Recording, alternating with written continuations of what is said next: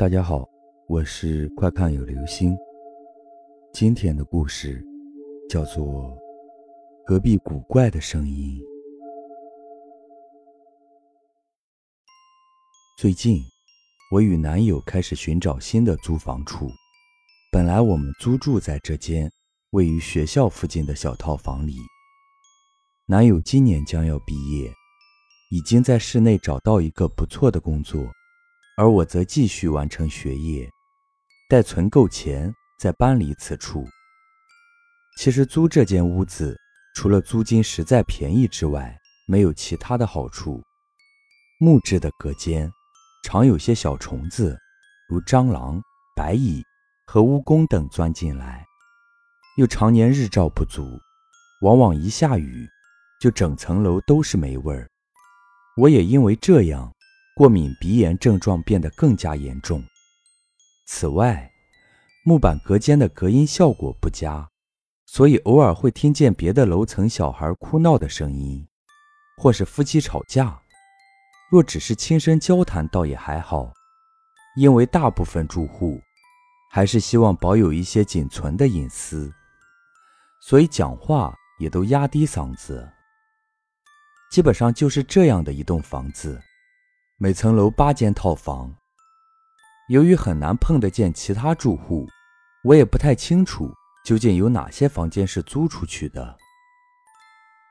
而我除了偶尔回到学校印论文、找教授之外，多半时间也只是窝在房间里，坐在电脑前赶论文，等着男友晚上近九点钟下班，才一起出去吃晚餐。然而。最近我却是越来越感到不安，有时会觉得门外像是有人正趴在门板上偷听，尤其是当我惊觉时，正打算转头，门板就会“噗”的一声，就像原本靠在木头上的人离开一样，这让我不由得全身一阵发毛。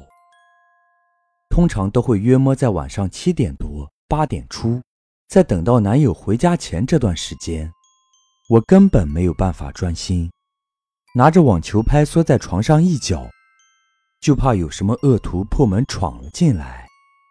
我说服自己，可能是赶论文的紧张情绪让我过度敏感，也就没有告诉男友。毕竟他刚到公司，身为菜鸟，光是上面交代的事就忙到累得半死。我不想让他再操心。待周末男友放假。我才大大的放了心，我倚着他的肩沉沉睡着，这样的安全感，却让我深深希望周一不要到来。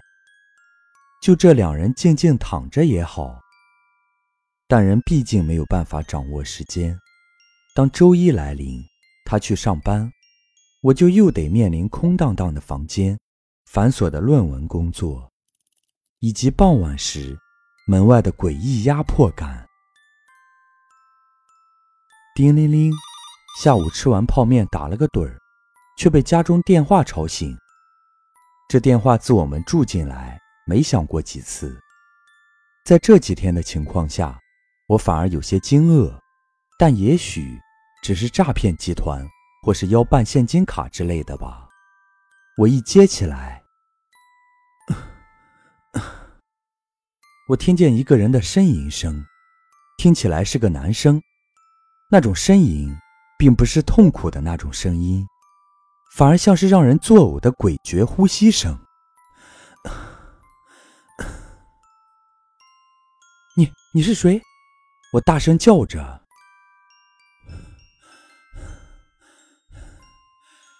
对方并没有回答，但我听得见喘气声。咿呀，在门外隔间木板，又突然传来有人松开压力的声音。我两手不住的颤抖，连忙抓起床角的网球拍，另一手拿着剪刀，杵在门前良久，看着门口底下的门缝，脑中想着：若是有人进来，先用网球拍敲他，再拿刀刺下去。但这样会不会算是犯法？不，我这是正当防卫吧？如果有人闯进来，就是侵入我的私人区域。可是，如果被他挡下，刀子又被他夺走的话，怎么办？就这样盯着门，全身僵立不动。大概十几分钟，觉得门外没有动静，我轻轻弯身，伏在地上，打算从门缝向外看。但这一看，我整个人立刻发寒。我看到一个人趴在地上，用门缝向我房内盯着。我刚才就这样一直被他盯着。我大叫了一声，那人才匆忙起身，吧嗒吧嗒的跑走，声音极响，大概整层楼都听得到。从窗外看去，已经昏暗的天色下，什么也看不见。我在房中不住地发着抖。那人难道还在这公寓里？我不敢出声，我想要报警，但是要用什么理由？偷窥、性骚扰，我脑子一片混乱，怎么也无法用颤抖的双手按下简单的幺幺零这三个数字。男友回来，免不了被他念了一顿，说这么重要的事竟然不讲。而我看到他，则忍不住崩溃大哭起来。我知道警察对于我发生的情况不会多加理会，但是房里的压迫感越来越大。除了门板不时发出的声音让我几乎精神衰弱，我仿佛也能嗅到一种淫恶的心腻。与男友说好，这几天一早就随他出门，我到图书馆待到他晚上下班。虽然使用电脑不方便。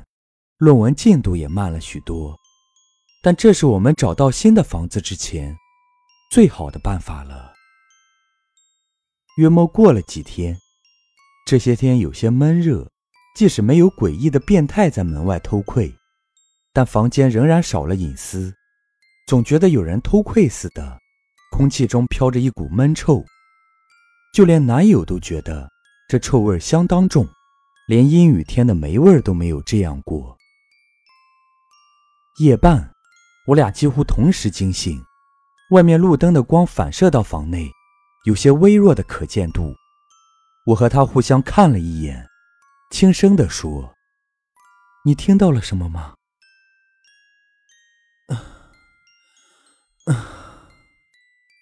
我听见了，那恶心的声音，那是我从电话中听到的声音，那呻吟，我近乎在发狂边缘。”身子因为惊骇及气愤而抖动着，倒是男友定了定神，开始寻找那声音的来源。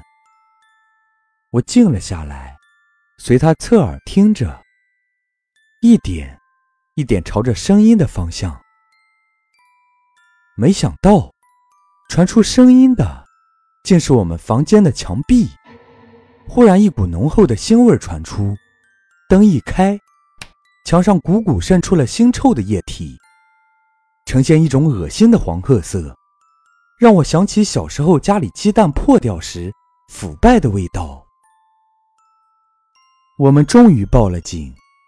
隔天，房间的墙壁被敲开，里面有具干尸，手上拿着一只手机，且身上十多处粉碎性骨折，颅骨破裂，已死亡数周。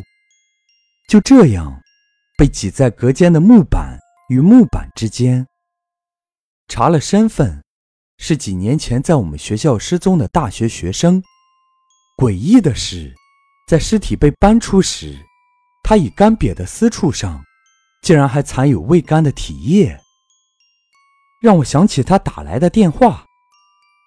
那声音，也许正是他意淫着我的呓语。警察们也啧啧称奇，他们发现他手中的手机竟然还能通话，最后一通拨出的电话就是我的号码。然而这样说来，在我碰到怪事时，那个学生早已死亡了。究竟这一切是怎么回事？男友愤愤地咒骂着，像是对这样离奇的结果无法接受。好了，这就是今天的故事。隔壁古怪的声音。